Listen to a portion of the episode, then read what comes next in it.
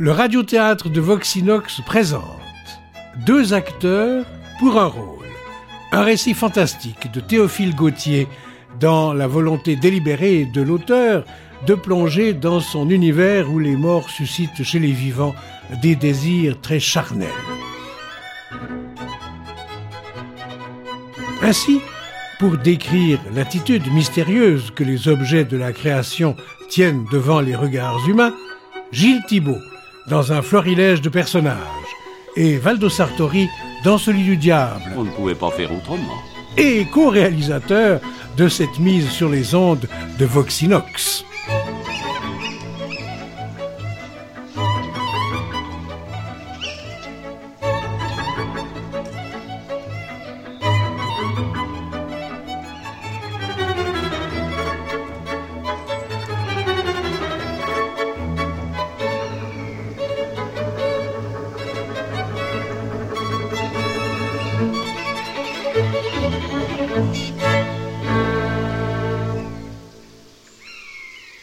On touchait au dernier jour de novembre. Le jardin impérial de Vienne était désert. Une bise aiguë faisait tourbillonner les feuilles couleur de safran, et grillés par les premiers froids, les rosiers des parterres tourmentés et rompus par le vent laissaient traîner leurs branchages dans la boue. Cependant, la grande allée, grâce au sable qui la recouvre, était sèche et praticable. Quoique dévasté par les approches de l'hiver, le jardin impérial ne manquait pas d'un certain charme mélancolique. La longue allée prolongeait fort loin ses arcades rousses, laissant deviner confusément à son extrémité un horizon de collines déjà noyées dans les vapeurs bleuâtres et le brouillard du soir. Au-delà, la vue s'étendait sur le Prater et le Danube. C'était une promenade faite à souhait pour un poète. Un jeune homme arpentait cette allée avec des signes visibles d'impatience. Son costume, d'une élégance un peu théâtrale, consistait en une redingote de velours noir à brandebourg d'or bordé de fourrure, un pantalon de tricot gris, des bottes molles à glands montant jusqu'à mi-jambe. Il pouvait avoir de 27 à 28 ans. Ses traits pâles et réguliers étaient pleins de finesse, et l'ironie se blottissait dans les plis de ses yeux et les coins de sa bouche. À l'université, dont il paraissait récemment sorti, car il portait encore la casquette à feuilles de chêne des étudiants, il devait avoir donné beaucoup de fil à retordre aux Philistins et briller au premier rang des Burschen et des renards. Le très court espace dans lequel il circonscrivait sa promenade montrait qu'il attendait quelqu'un, ou plutôt quelqu'une. Car le jardin impérial de Vienne, au mois de novembre, n'est guère propice au rendez-vous d'affaires. En effet, une jeune fille ne tarda pas à paraître au bout de l'allée. Une coiffe de soie noire couvrait ses riches cheveux blonds, dont l'humidité du soir avait légèrement défrisé les longues boucles.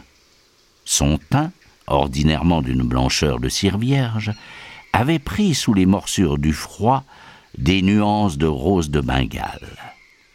Groupée et pelotonnée comme elle était dans sa mante garnie de martre, elle ressemblait à ravir à la statuette de la frileuse. Figurez-vous, Heinrich, qu'il y a plus d'une heure que je suis habillée, prête à sortir, et ma tante n'en finissait pas avec ses sermons sur les dangers de la valse, et les recettes pour les gâteaux de Noël, et les carpeaux bleus. Je suis sortie sous le prétexte d'acheter des brodequins gris dont je n'ai nul besoin. C'est pourtant pour vous, Heinrich, que je fais tous ces petits mensonges dont je me repens, et que je recommence toujours. Aussi, quelle idée avez-vous eue de vous livrer au théâtre? C'était bien la peine d'étudier si longtemps la théologie à Heidelberg. Mes parents vous aimaient, et nous serions mariés aujourd'hui. Au lieu de nous voir à la dérobée sous les arbres chauves du jardin impérial, nous serions assis côte à côte près d'un bon poêle de Saxe, dans un parloir bien clos, causant de l'avenir de nos enfants. Ne serait-ce pas, Heinrich, un sort bien heureux Oui, Cathy, bien heureux. Mais que veux-tu? C'est un ascendant invincible. Le théâtre m'attire. J'en rêve le jour, j'y pense la nuit. Je sens le désir de vivre dans la création des poètes. Il me semble que j'ai vingt existences. Chaque rôle que je joue me fait une vie nouvelle. Toutes ces passions que j'exprime, je les éprouve. Je suis Hamlet, Othello, Charles Moore. Quand on est tout cela, on ne peut que difficilement se résigner à l'humble condition de pasteur de village. C'est fort beau. Mais vous savez bien que mes parents ne voudront jamais d'un comédien pour gendre. non, certes, d'un comédien obscur, pauvre artiste ambulant, jouet des directeurs et du public, mais d'un grand comédien couvert de gloire et d'applaudissements, plus payé qu'un ministre, si difficile qu'il soit, ils en voudront bien. Quand je viendrai vous demander dans une belle calèche jaune, dont le vernis pourra servir de miroir aux voisins étonnés, et qu'un grand laquais galonné m'abattra le marchepied, croyez-vous, Cathy, qu'ils me refuseront? Je ne le crois pas.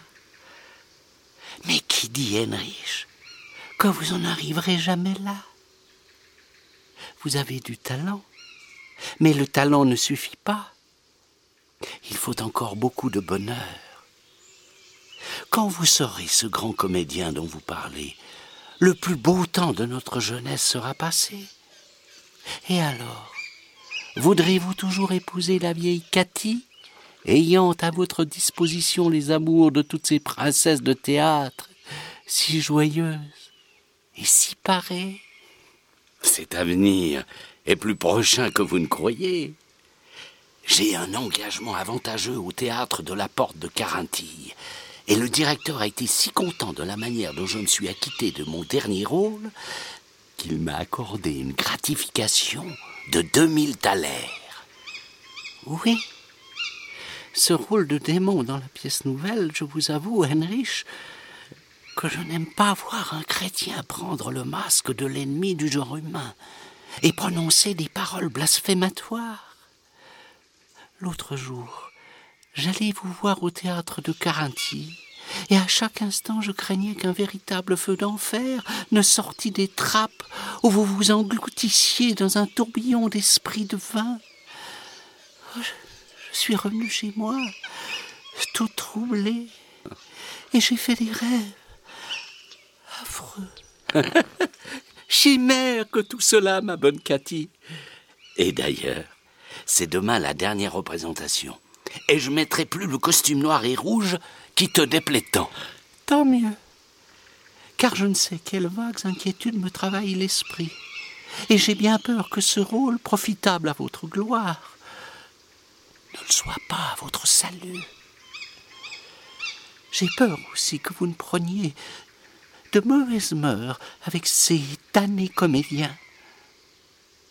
Je suis sûr que vous ne dites plus vos prières et la petite croix que je vous ai donnée, je parierais que vous l'avez perdue. Heinrich se justifia en écartant les revers de son habit. La petite croix brillait toujours sur sa poitrine. Tout en devisant ainsi, les deux amants étaient parvenus à la rue du Tabor, dans la Léopoldstadt, devant la boutique du cordonnier, renommée pour la perfection de ses brodequins gris. Après avoir causé quelques instants sur le seuil, Cathy entra, non sans avoir livré ses jolis doigts effilés au serment de main d'Henrich. Henrich tenta de saisir encore quelques aspects de sa maîtresse à travers les souliers mignons et les gentils brodequins symétriquement rangés sur les tringles de cuivre de la devanture. Mais le brouillard avait étamé les carreaux de sa moite à laine, et il ne put démêler qu'une silhouette confuse. Alors, prenant une héroïque résolution, il pirouetta sur ses talons et s'en alla d'un pas délibéré au Gasthof de l'aigle à deux têtes.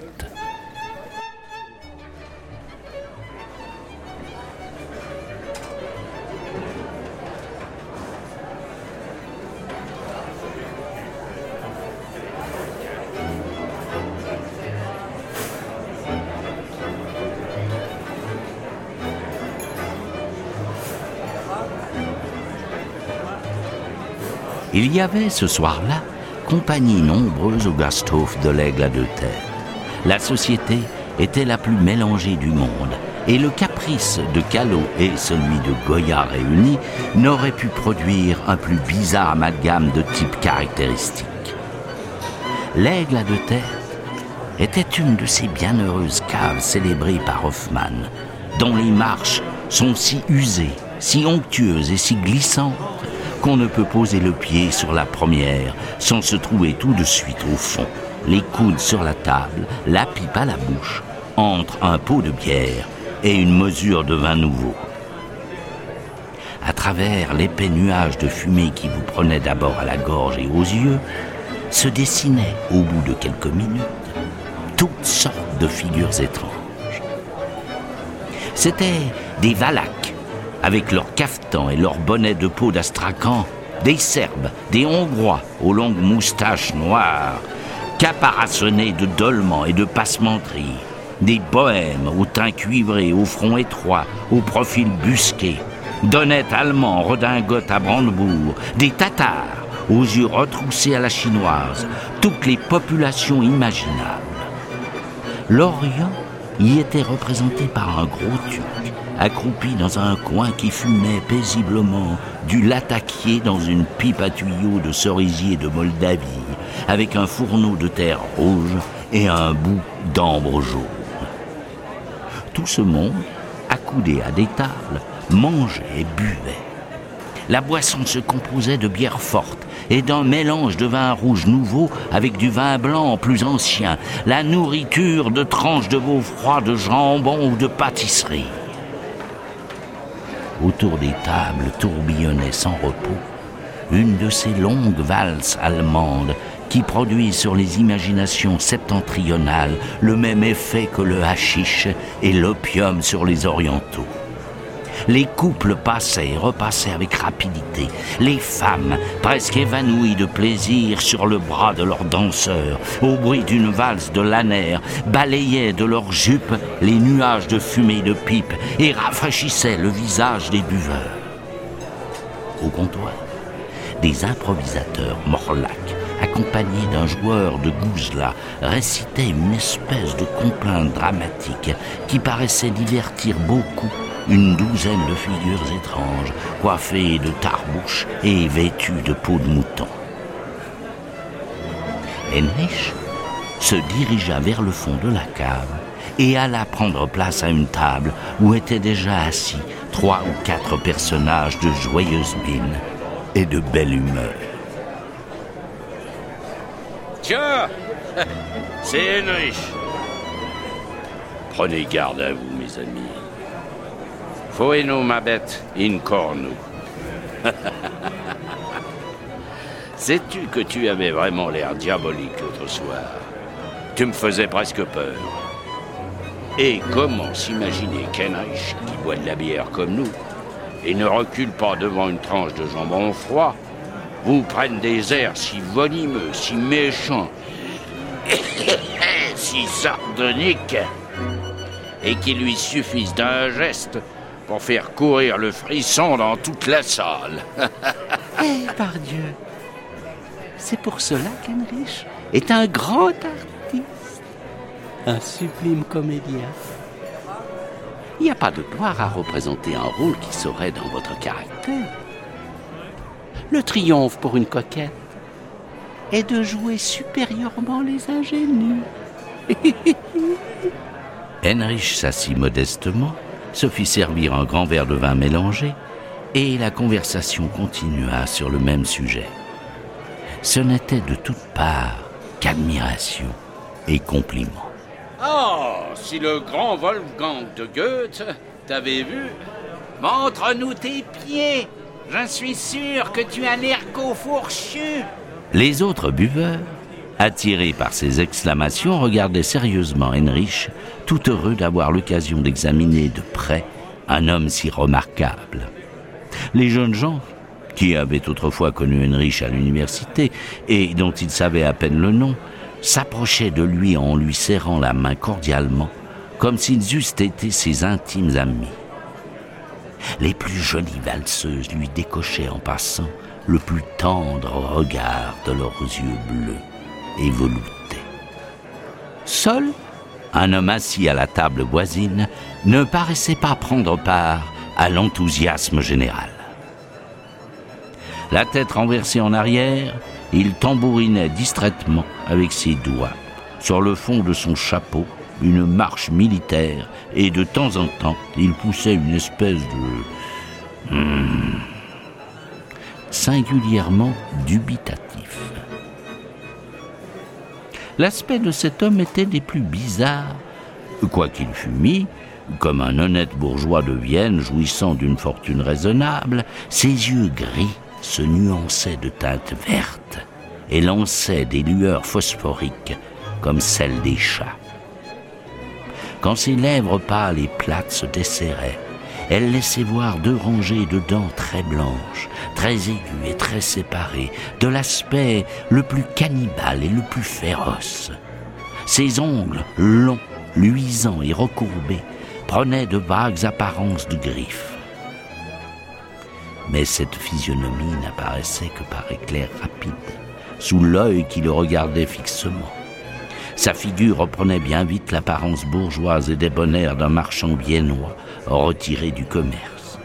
Et l'on s'étonnait d'avoir pu soupçonner de scélératesse et de diablerie une face si vulgaire et si triviale. Intérieurement, Heinrich était choqué de la nonchalance de cet homme ce silence si dédaigneux ôtait de leur valeur aux éloges dont ses bruyants compagnons l'accablaient. Ce silence était celui d'un vieux connaisseur exercé qui ne se laisse pas prendre aux apparences et qui a vu mieux que cela dans son temps.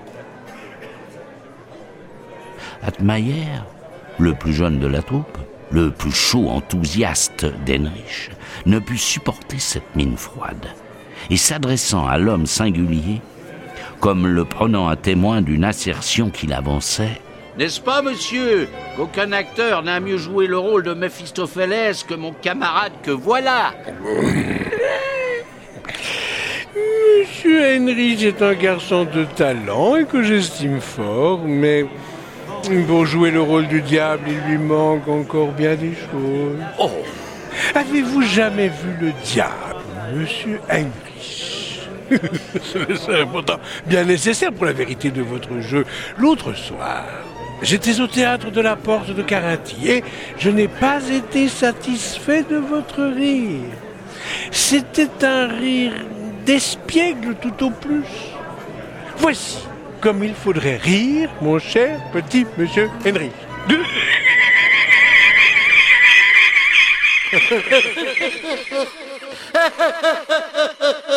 Et là-dessus, comme pour lui donner l'exemple, il lâcha un éclat de rire si aigu, si strident, si sardonique, que l'orchestre des valses s'arrêtèrent à l'instant même. Les vitres du Gasthof tremblèrent. L'inconnu continua pendant quelques minutes ce rire impitoyable et convulsif, qu'Henrich et ses compagnons, malgré leur frayeur, ne pouvaient s'empêcher d'imiter. Quand Heinrich reprit haleine, les voûtes du Gasthof répétaient, comme un écho affaibli, les dernières notes de ce ricanement grêle et terrible. Et l'inconnu n'était plus là. Quelques jours après cet incident bizarre, qu'il avait presque oublié et dont il ne se souvenait plus que comme de la plaisanterie d'un bourgeois ironique, Heinrich jouait son rôle de démon dans la pièce nouvelle. Sur la première banquette de l'orchestre était assis l'inconnu du Gasthof. Et à chaque mot prononcé par Heinrich, il hochait la tête, clignait les yeux, faisait claquer sa langue contre son palais et donnait les signes de la plus vive impatience. Mauvais, mauvais.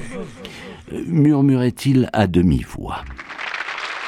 Ses voisins, étonnés et choqués de ses manières, applaudissaient et disaient Voilà un monsieur bien difficile. À la fin du premier acte, l'inconnu se leva, comme ayant pris une résolution subite, enjamba les timbales, la grosse caisse et le tam-tam, et disparut par la petite porte qui conduit de l'orchestre au théâtre. Heinrich, en attendant le lever du rideau, se promenait dans la coulisse et, arrivé au bout de sa courte promenade, quelle fut sa terreur de voir, en se retournant, debout, au milieu de l'étroit corridor, un personnage mystérieux, vêtu exactement comme lui, et qui le regardait avec des yeux dont la transparence verdâtre avait dans l'obscurité une profondeur inouïe. Des dents aiguës, blanches, séparées, donnaient quelque chose de féroce à son sourire sardonique. Heinrich ne put méconnaître l'inconnu du Gasthof de l'aigle à deux têtes, ou plutôt le diable en personne. Car c'était lui. Petit monsieur, vous voulez jouer le rôle du diable? Vous avez été bien médiocre dans le premier acte et, et vous donneriez vraiment une trop mauvaise opinion de moi aux braves habitants de Vienne. Vous me permettrez de vous remplacer ce soir. Comme vous me gêneriez, je vais vous envoyer au second dessous. Heinrich venait de reconnaître l'ange des ténèbres et il se sentit perdu. Portant machinalement la main à la petite croix de Cathy, qui ne le quittait jamais, il essaya d'appeler au secours et de murmurer sa formule d'exorcisme. Mais la terreur lui serrait trop violemment la gorge. Il ne put pousser qu'un faible râle. Le diable appuya ses mains griffues sur les épaules d'Heinrich et le fit plonger de force dans le plancher. Puis entra en scène, sa réplique étant venue comme un comédien consommé. Ce jeu incisif, mordant, venimeux et vraiment diabolique surprit d'abord les auditeurs. Comme Heinrich est en verve aujourd'hui. Ce qui produisait surtout un grand effet.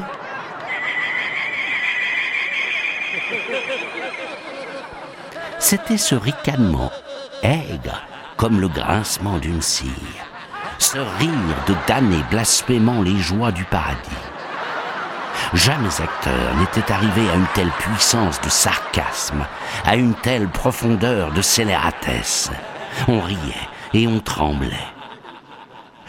La salle haletait d'émotion. Des étincelles phosphoriques jaillissaient sous les doigts du redoutable acteur. Des traînées de flammes étincelaient à ses pieds. Les lumières du lustre pâlissaient. La rampe jetait des éclairs rougeâtres et verdâtres. Je ne sais quelle odeur sulfureuse régnait dans la salle. Les spectateurs étaient comme en délire, et des tonnerres d'applaudissements frénétiques ponctuaient chaque phrase du merveilleux Méphistophélès, qui souvent substituait des vers de son invention à ceux du poète, substitution toujours heureuse et acceptée avec transport.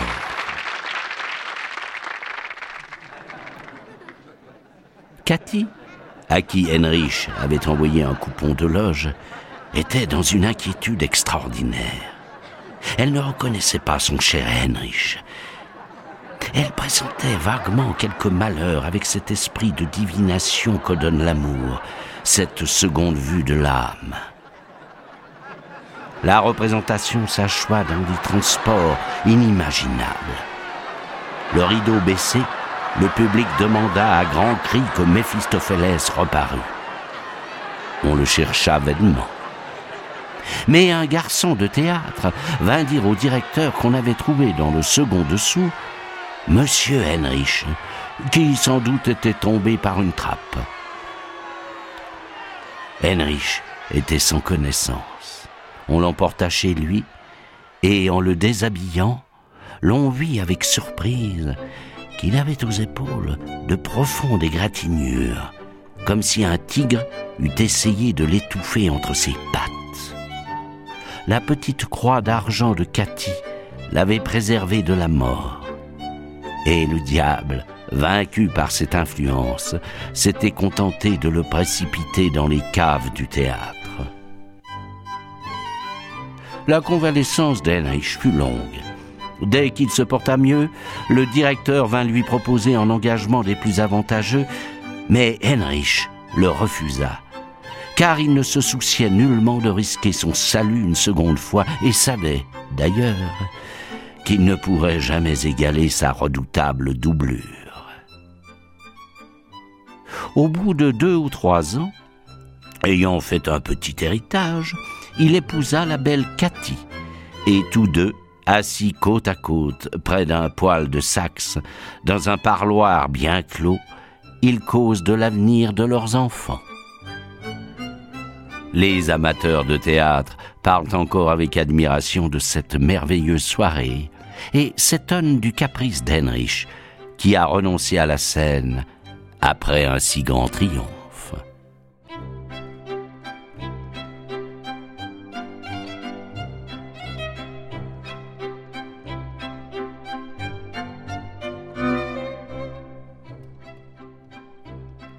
Acteurs pour un rôle.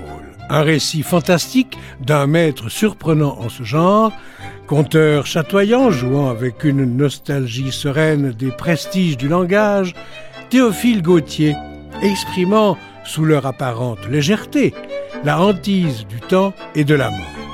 Interprète, Gilles Thibault en tête de distribution, et Valdo Sartori dans celui du diable. Cela va de soi. Et co-metteur en ondes de ce théâtre radiophonique, une production Voxinox.